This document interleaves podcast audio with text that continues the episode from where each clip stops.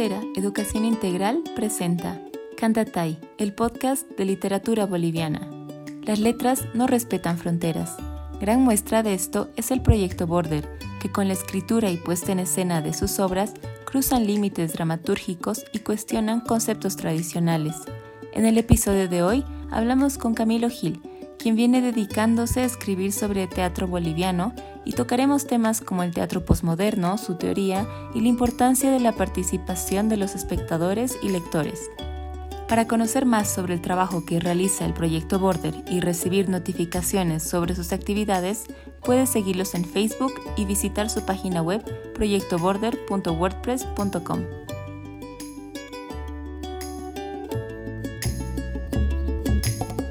Bienvenidos a Cantatay y un saludo fraterno a todos los lectores que nos siguen y nos escuchan. Todavía nos encontramos grabando y leyendo desde nuestros hogares. Hoy vamos a volcar la mirada hacia el teatro boliviano contemporáneo, en concreto hacia un colectivo de dramaturgia llamado Proyecto Border, que ha aparecido en el panorama literario y artístico boliviano con una propuesta muy compleja a nivel estético. Y para hablar de ello, hoy nos acompaña Camilo Gil, quien se dedica hace algún tiempo a escribir sobre teatro boliviano.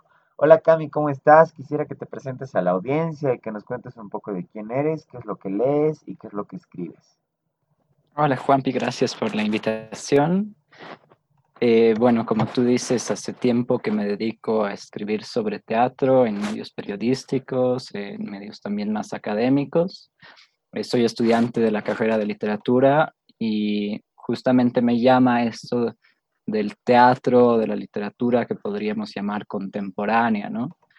Em, me he estado dedicando a investigarla, a leerla y, especialmente a verla en escena eh, de forma bastante sistemática, digamos, los últimos dos, tres años. Em, y eso creo. Genial, Cami, muchas gracias. Y me encanta que te definas ya así como un lector de literatura boliviana contemporánea, ¿no?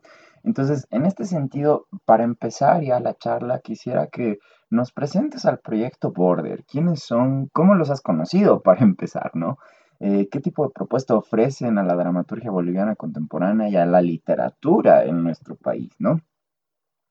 Bueno, yo al proyecto Border lo descubrí como por casualidad, que una noche, de hecho creo que estaba llegando de un viaje y yo tenía el abono de Casa Grito, no sé si conocen ese teatro independiente que antes era en Los ¿no?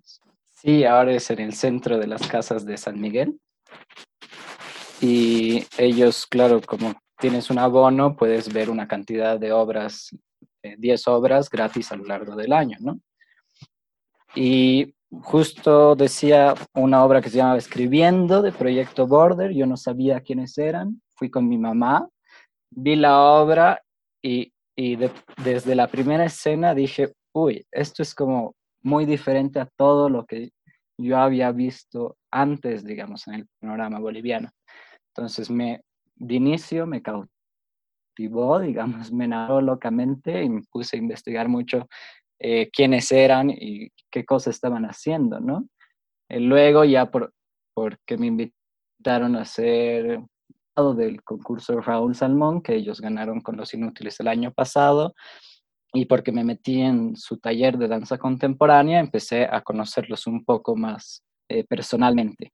Y bueno, el proyecto Border está conformado por tres personas, podríamos decir, en las dos obras que vamos a hablar hoy, que son Juan Carlos Arevalo.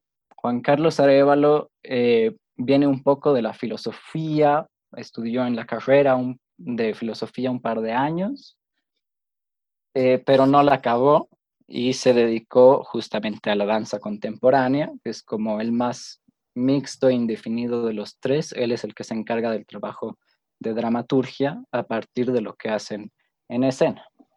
Eh, su pareja es María Elena Filomeno, ella es la segunda miembro que tiene una formación en ballet clásico desde muy pequeña, desde como sus 12 años creo, o menos, pero se especializa en la danza contemporánea y la hace con mucho rigor posteriormente.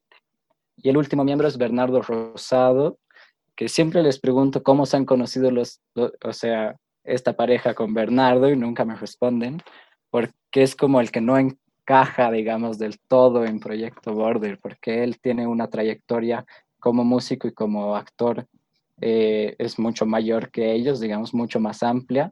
Él era miembro del Teatro de los Andes, estuvo con el Teatro de los Andes por muchos años. Entre los tres hacen esta mezcla muy extraña, digamos, de teatro, ¿no? Que justamente se diferencia del Teatro de los Andes de forma radical y por eso llama la atención la, presencia de Bernard. Genial, Cami. Gracias por esa presentación, creo, de los miembros de Proyecto Border que nos ayuda un poco a contextualizarnos. Ahora, a partir de lo que nos cuentas, yo me pregunto, ¿qué viste en la primera escena de Escribiendo que te fascinó tanto como para ya decir, a Border lo tengo que leer, investigar, conocer ya a nivel personal?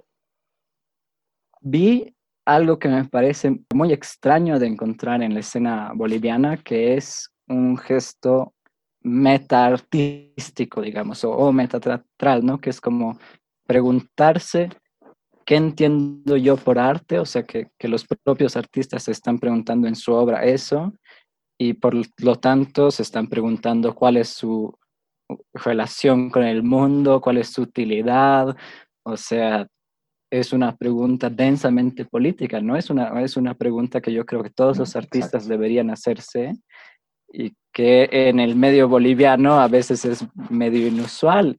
Y además esa pregunta con mucha, mucho humor, mucha ironía, no sé si te acuerdas, hay una cita en la primera escena describiendo que, bueno, la chica está en el centro del escenario, atrás está Juan Carlos leyendo el texto, además literal, y eh, dice algo como se retuerce de manera muy contemporánea, ¿no? Y es como ella puede haber descubierto un nuevo lenguaje o tiene una astilla en el zapato. Entonces ese tipo de gestitos muy simples, pero a la vez muy divertidos, son los que a mí me han dicho como, pucha, ¿qué es, ¿cómo han logrado, o sea, cómo han llegado a esto, ¿no? Y que me, me han dicho, tienes que averiguarlo. Exacto, ¿no? Creo que esta pregunta por el quehacer artístico, que creo va a ser la principal en esta, en esta charla, eh, es un eje en, Border, ¿no? Ahora, Cami, yo viendo cómo se define a sí mismo el proyecto Border, eh, veo que ellos se definen como un laboratorio de investigación para la escena. Entonces, a partir de esto, yo me preguntaba, ¿qué de laboratorio y qué de investigación tiene su puesta en escena? Y creo que una primera respuesta vendría desde el propio nombre del colectivo, ¿no? Porque es proyecto, que es algo que se está haciendo, ¿no? Algo mm, inacabado que busca ser un producto en algún momento. Y border, que nos remite un poco a la idea del límite. Entonces, eh, no sé qué piensas al respecto. ¿Podemos pensar las obras de Proyecto Border como una experimentación con los límites de la creación artística, de la investigación, pensando, como decía yo, desde el propio nombre del colectivo, lo cual me parece sumamente interesante. Sí, o sea, sí pienso que la experimentación es un factor muy importante en la obra de Proyecto Border, que eso además se nota un montón en el texto dramático, porque hay muchas cosas que quedan medio vacías si no ves la puesta en escena, porque los dos son hechos casi simultáneamente. Eh, pero hay que tomar la palabra experimentación no como muchas veces se le entiende que es así como hago lo que quiero y, a ver qué sale. Eh, yo creo que su experimentación es muy rigurosa en el sentido de que unen, eh, digamos, siempre eh, a través un poco de la escritura y del cuerpo, de estos dos factores tan en tensión, pero tan importantes en las obras de Proyecto Border, eh, unen una pluralidad de lenguajes, pero yo creo que en este caso sí con un objetivo muy definido. Entonces, están entendiendo la experimentación ya como una obra en sí misma, no, no tanto como un proyecto que busca ser objeto, sino un proyecto que en sí mismo ya es el objeto, ¿no? O sea, un objeto inacabado, abierto, como dices, pero que no o sea, no busca trasladarse a algo acabado, sino que ese inacabado es el objeto. Pienso, ¿no estará ahí justo la ironía que mencionabas al principio? Porque eh, yo, yo pensaba preguntarte más adelante cómo se construye la ironía en las obras del proyecto Border, ¿no? Y creo que justamente el mostrar, el, el hecho de que el producto inacabado sea ya el, el, el, producto o la propia experimentación sea el producto artístico, eh, no sé si ahí ya, ya hay un guiño de ironía, ¿no? Sí, y eso se ve muy bien además si uno ve como la historia básica que está detrás de los dos textos de los que vamos a hablar, ¿no? escribiendo los inútiles, porque las dos historias básicamente, eh, los inútiles es el proceso de creación de una obra, ¿no? Es, un, es una obra sobre cómo se hace una obra, digamos. Y escribiendo es más o menos lo mismo, con unas variaciones que se enfocan un poco más en la vida del propio artista, ¿no? De, en el proceso extra creativo, digamos, que también tiene que pasar el artista.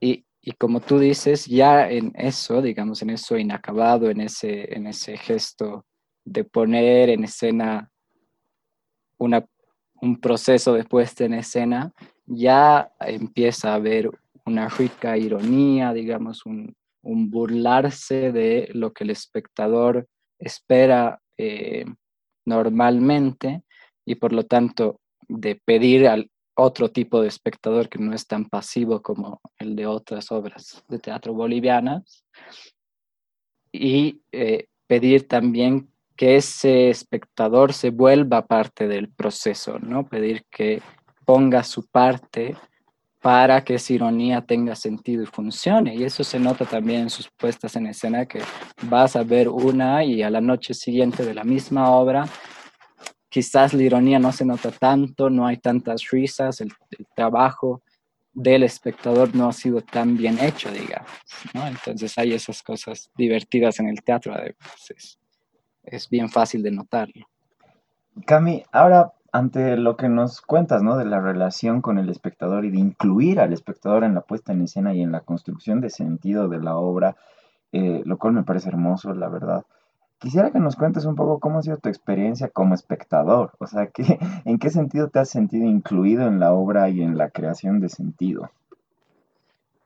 Hay una palabrita eh, que me parece bien clave para diferenciar este espectador pasivo, digamos, de obras eh, de otras obras bolivianas o en general, del espectador que está exigiendo Proyecto Border en sus dos obras, ¿no? que es eh, el boyerista.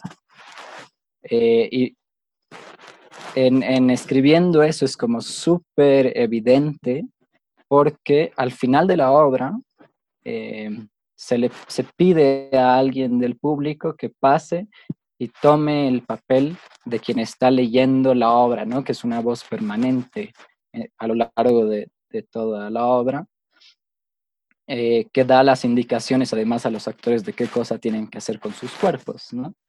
Eh, me ha tocado además estar en ese rol alguna vez, pero aunque ahí está visto con mucha claridad, con mucha evidencia, me parece que en los inútiles o en en el resto describiendo también, eh, esa exigencia de un espectador que no sea pasivo, digamos, que esté aportando, que esté eh, disfrutando lo que ve, pero al mismo tiempo participando de eso que disfruta, está en gestos como, eh, por ejemplo, en Los Inútiles, cuando se hace chistes sobre, eh, no sé, el propio contexto de producción boliviano, digamos, o eh, el premio Eduardo Avaroa en escribiendo, ¿no? Son dos cositas que uno, o sea, si no lo conoce, quizás no, no siente el chiste, ¿no? Pero rellena, o sea, tiene que hacer la acción activa de rellenar ahí vacíos de darle sentido a las imágenes también, al, Bernardo haciendo movimientos de rock and roll, digamos, le tiene que dar sentido a esas imágenes para poder establecer eh, un pacto, digamos, con ellos y poder disfrutar de esa ironía, de ese trabajo y de esas preguntas tan densas que nos pone Proyecto Border en escena. Tú me mencionabas hace un momento que esta reflexión sobre la propia obra es también política en cierto sentido. Entonces, eh, yo me pregunto, ¿cuándo la reflexión sobre la propia obra, la ironía, la construcción de personajes se hacen enunciación política en la obra artística? O sea, ¿en qué sentido escribiendo Los Inútiles eh, son obras políticas? En el sentido en el que, em, digamos, si uno se acerca a Los Inútiles y escribiendo sin notar, digamos, que hay ahí una intención política, quizás no lo vea, a pesar de que la palabra política se menciona eh, de formas, creo, creo que unas dos o tres ocasiones en las dos obras, quizás incluso no lo note, ¿no? Porque parece que su reflexión es solamente sobre el arte, ¿no? Y casi siempre, digamos, en esferas comunes uno piensa el arte alejado de lo político. Pero yo creo que en los momentos en los que se pone más densamente político, no es cuando hablan específicamente de política, ¿no? Porque hay muchos momentos en los que hablan de que, eh, por ejemplo, son criticados porque su lenguaje es burgués y ellos responden que en realidad pertenecen a, la clase trabajadora de este país, dicen, ¿no? Em, pero creo que ahí no está lo más denso político de Proyecto Border, sino que está en esta ironía, digamos, que me parece súper cargada en el título Los Inútiles, ¿no?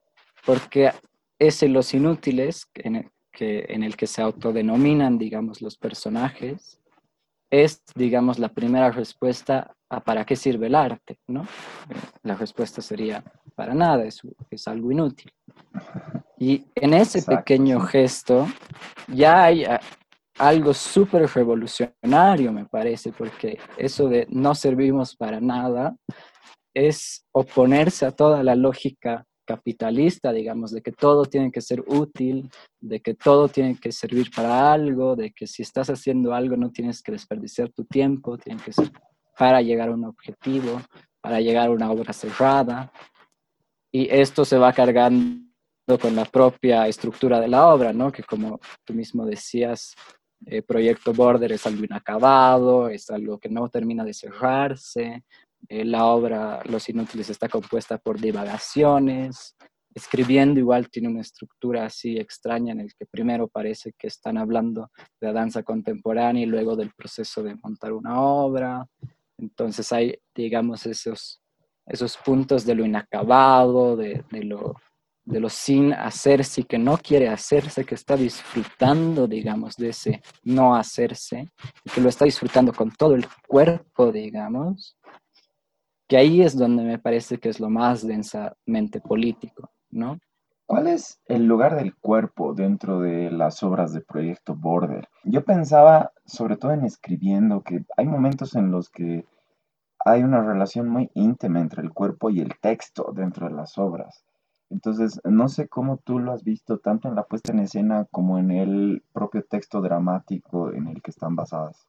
Sí, eh, me parece que hay dos tipos de relaciones con el cuerpo en las obras de, Proyecto Border, ¿no? En escribiendo, que me parece que caracteriza mejor la primera forma, es como mucho más, em, digamos, de obediencia o pues puede ser de, digamos, de sumisión ante el texto, ¿no? Porque esto dice, eh, no sé, a Mary le molesta el zapato y, y, Mary tiene que hacer el gesto de que le está molestando el zapato, ¿no? Como que el cuerpo está en función del texto, a pesar de que hay algunos momentos en que el cuerpo se, escapa un poco y ahí hay una tensión, pero me parece que esta tensión es mucho mejor trabajada en los inútiles, donde más bien el cuerpo casi que le responde al texto, casi que o sea, en su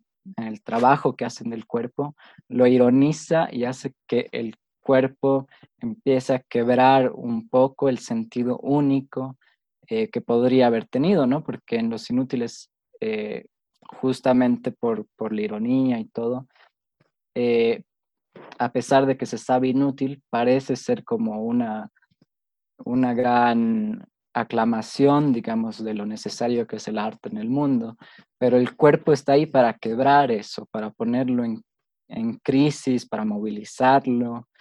Eh, hay una escena muy, muy linda en, la que Juan Carlos y Mary se hacen gestos con sus caras frente a frente y hay ahí un digamos, un se muestra con mucha claridad el deseo que se tienen el uno al otro, pero al mismo tiempo una tensión, como que ese deseo también diera asco de alguna forma. Y esa imagen me parece que ejemplifica muy bien eh, esta relación entre el texto y el cuerpo, ¿no? Porque además Mary es la coreógrafa y Juan Carlos el, dramaturgo, entonces hay ahí esa tensión llena de deseo eh, que el cuerpo pone en movilización al texto en los inútiles. En e, el cuerpo en los inútiles me parece mucho más rico, digamos, que en escribiendo porque se revela un poco del texto, porque lo, lo rompe, ¿no? Nos estás hablando de, por un lado, la dramaturgia y por otro lado, la coreografía. Entonces, em, en, esta, en estas obras, ¿cuál es el lugar que ocupa la danza? Porque creo que los miembros de Border tienen formación en danza, eh, sea en danza contemporánea, en ballet clásico. Y claro, el trabajo con el cuerpo es fundamental en, en Proyecto Border. Y creo que es importante pensar qué lugar ocupa la danza dentro de esta obra dramática. Sí, o sea, muchos críticos definen las obras del proyecto Border como danza teatro, ¿no? En muchos medios periodísticos ha aparecido de esta forma proyecto Border. Eh, un poco se ríen de eso eh, en, la propia obra Los Inútiles. Eh, dicen que ese es un término insípido, dicen la obra. Em, en el sentido de que ellos entienden que todos estos son lenguajes, ¿no? La dramaturgia, la danza, la música, etcétera, que no son, no, o sea, sus fronteras no están tan claras como parecen, ¿no? Eh, muchas veces pensaríamos que en el teatro normal no hay un, o sea, no hay un cuerpo que danza, digamos pero eh, justamente se ha pensado mucho en la teoría teatral que el hecho de que un actor entre y camine de un punto a otro de escena ya es una coreografía, ya es casi una danza, ¿no? Porque esa, ese caminar no es el de la calle, no es el caminar cotidiano, pero en Proyecto Border no es solamente que ese caminar es coreográfico, sino que se lo lleva a un extremo en el sentido de que se burlan de la propia danza contemporánea, digamos, hay, muchos momentos en los que eso sucede.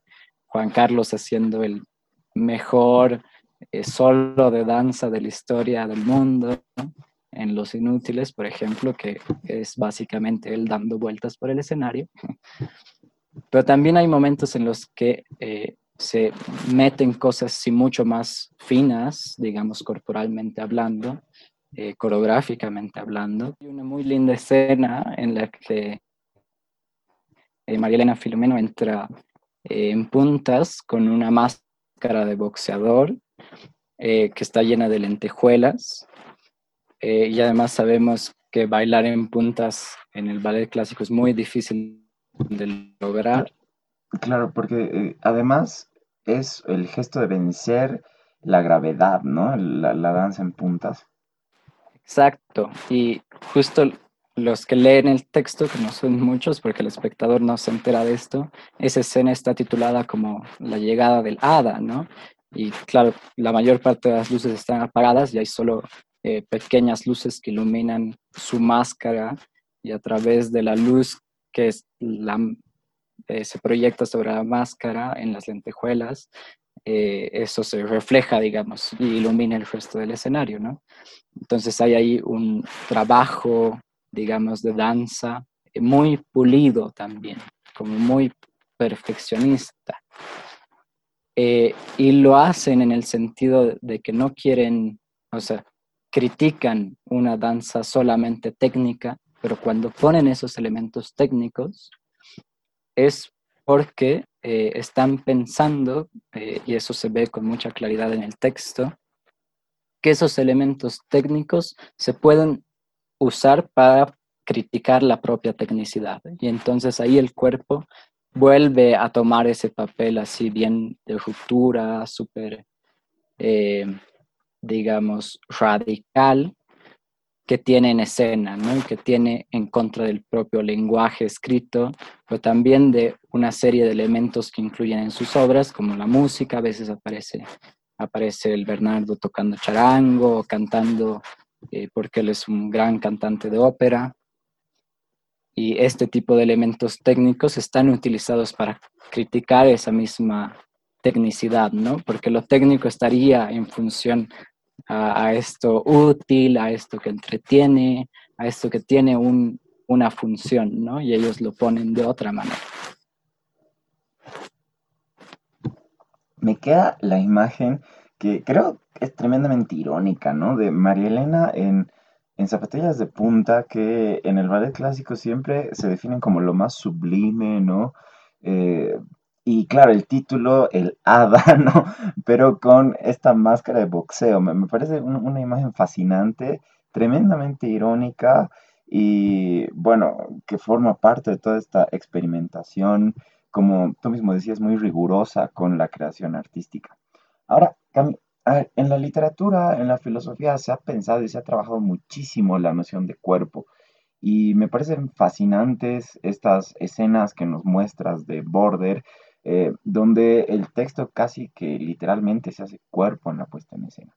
Em, en este sentido, Cami, me pregunto yo, ¿qué noción de personaje ahora se construye en las obras de Border? Porque en la dramaturgia la idea de personaje es fundamental, ¿no? Sí, en, en, la dramaturgia más clásica, ¿no? Pero en Proyecto Border yo diría que se afilian un poco a lo que se ha denominado en la teoría teatral el teatro postdramático, a pesar de que quizás ellos se reirían del mismo término, ¿no? Pero una de, de las características de este teatro es que la noción de personaje se, se diluye, digamos, casi que eh, y eso se puede ver con mucha claridad en los dos textos de Proyecto Border, eh, el espectador no podría reconocer a un personaje con características, con un contexto, etcétera, etcétera, sino que reconoce como una voz casi que flota en el texto y en la puesta en escena, ¿no?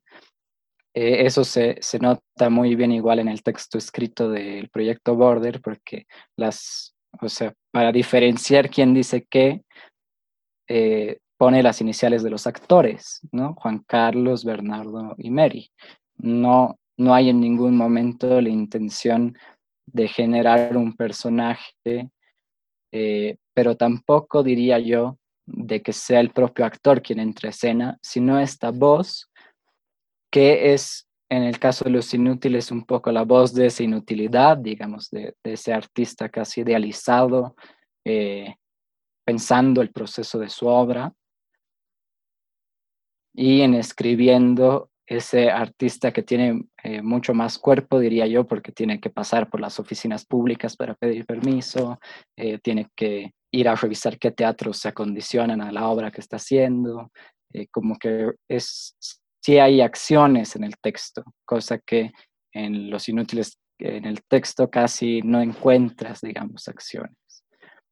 Eh, y en ese sentido, eh, es una voz en escribiendo que tiene un poco más de cuerpo, pero que ese cuerpo tampoco está definido en el texto, ¿no? entonces el que lo lee también siente como una voz flotando, ¿no?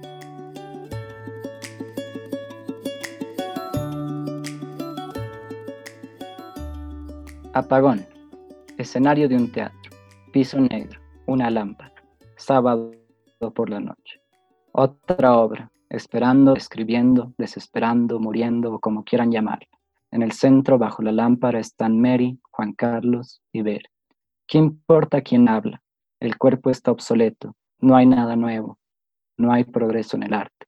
Inventamos nuevas formas de explicar el presente. Los neologismos solo confunden más. Nuestra tendencia es hacer lo mismo cada día. El progreso es una ilusión.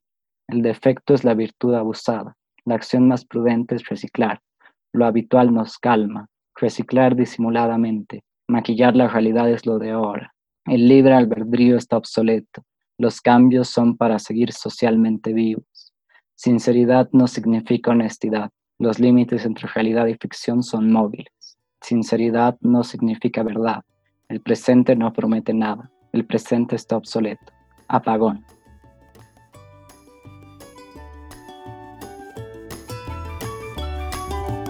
Entonces, Cami, acabas de leernos el final de Escribiendo, ¿verdad?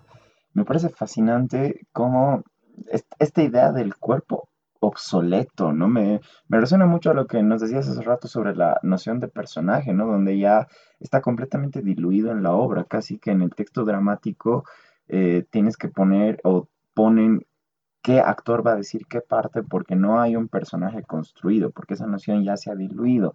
Entonces, eh, hay algo que te quería preguntar, me ha quedado en la punta de la lengua hace, hace rato, que es, nos decías que forma parte un poco de una post, una noción post-dramática del texto. No sé si, si nos puedas ahondar un poco o explicarnos un poco de esta noción, eh, sobre todo en relación a este fragmento maravilloso que acabas de compartirnos. Sí, claro. Eh, bueno, el teatro postdramático es una noción acuñada por Chevalier, un crítico francés, eh, pero que ha estudiado, digamos, eh, mucho el teatro latinoamericano. Básicamente lo que él dice es que este teatro, que sería, digamos, un teatro que se opone a lo dramático, que es una forma de, de teatro más aristotélica, ¿no? donde los personajes estaban muy definidos, los espacios estaban definidos, y había una intención de las obras de, eh, digamos, hacer pensar al espectador que eso era la realidad, ¿no? que estaban reflejando la realidad. Una idea un poco simplificada de la mímesis eh, que trabaja Aristóteles en su poética, ¿no? Eh, y en relación al proyecto Border y por qué yo diría que es postdramático, digamos, y la ruptura que hay con ese teatro aristotélico, es justamente que se, bueno, se diluyen los personajes, pero también se diluyen los espacios, ¿no? Eh, en escribiendo el espacio es literalmente el escenario del teatro que les toque representar. Entonces no podían ponerlo en el texto, ¿no? Porque si se presentaban en el teatro municipal o si se presentaban en Casa Grito, iba a ser una cosa totalmente distinta, ¿no? Eh, lo dice en el propio texto, ¿no? Escenario de un teatro, piso negro, una lámpara, eh, que eso es lo que es único que se mantendría entre teatro y teatro. Eh, la otra característica, además, es que se rompe la noción de historia, ¿no? Como que lo esencial ya no es contar una historia, y eso se nota mucho en estos textos que casi rozan con la poesía, ¿no? El cuerpo está obsoleto, no hay nada nuevo, el propio texto está escrito en verso, ¿no? Y por último, y, me parece algo igual muy importante, es que ya no quieren eh, decir que están representando la realidad, digamos. Eh, es lo que dice Chevalier un poco, que ponen los cables, eh, todo lo técnico, digamos, de la puesta en escena, lo ponen a la vista. Quieren que, se, que el espectador sepa que esa es una obra de teatro y que está hecha con un micrófono, una lámpara a la vez. Eso es muy claro además en Los Inútiles, donde el escenario está lleno de cables y de, pequeñas pantallas, cámaras, eh, etcétera, etcétera, y que también se puede ver un poco de eso en el texto, ¿no? De, en, que acabo de leer, cuando dice el progreso es una ilusión, por ejemplo, hay esa crítica a a ese teatro que pensaba que representar la realidad iba a hacer que la gente vea su vida de otra forma, eh, etcétera, etcétera, ¿no? Creo que todo esto va de la mano con esta experimentación rigurosa de la que hablabas al principio, ¿no? Y a lo que dices agregaría yo que entre las cosas que se diluyen, historia, espacio, personaje, Em, también tal vez el espectador o la noción teatral de espectador se diluye, ¿no? Porque a veces pensamos en un espectador que está participando en la obra, eh, la experiencia que tú contabas, ¿no? De pedirle al espectador que venga a leer un pedazo de la obra me parece fascinante, porque ya eh, se está diluyendo, se está complejizando y se está experimentando con la noción de eh, espectador teatral. Ahora, Cami, entre todas estas nociones de creación que está usando Border, ¿qué lugar ocupa este proyecto, este colectivo en el panorama de la dramaturgia boliviana y de la literatura boliviana? Tienes razón en, lo que acabas de decir sobre el espectador, ¿no? No lo había notado. Súper bueno.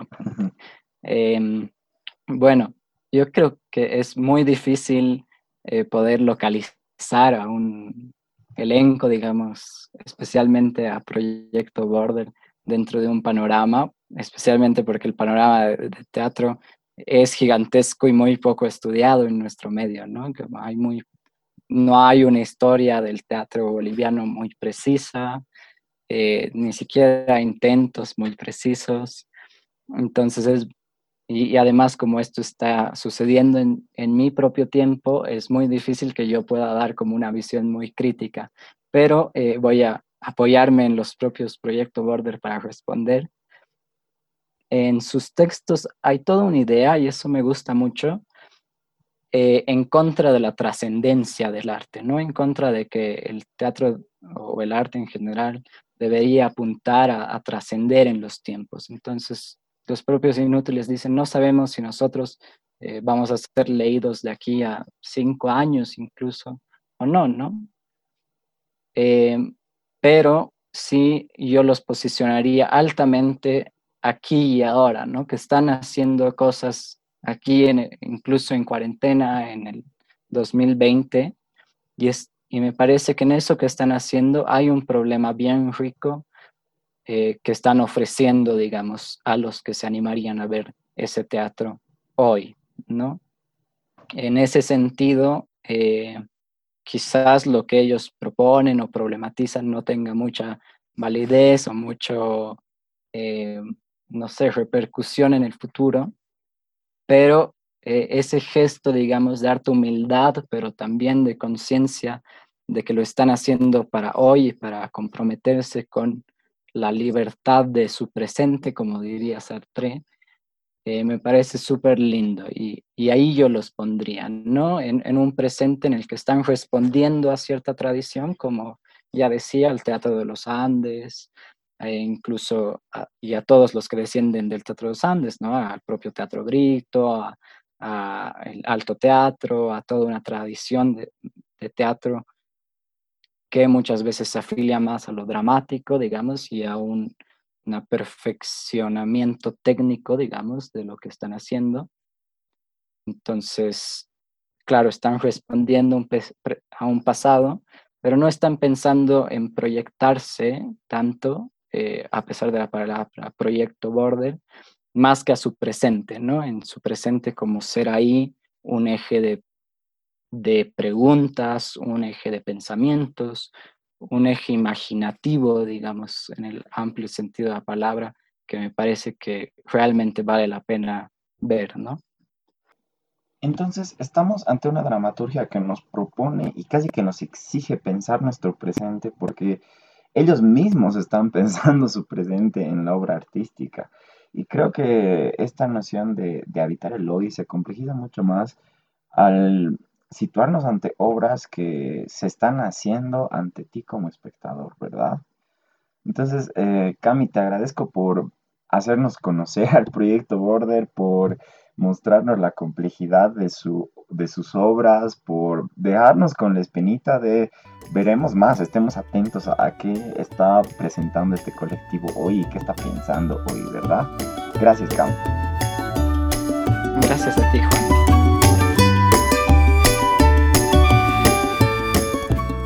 Cera Bolivia busca construir una mejor sociedad al trabajar con niños, padres y educadores para desarrollar su autoconocimiento, inteligencia emocional y pensamiento crítico.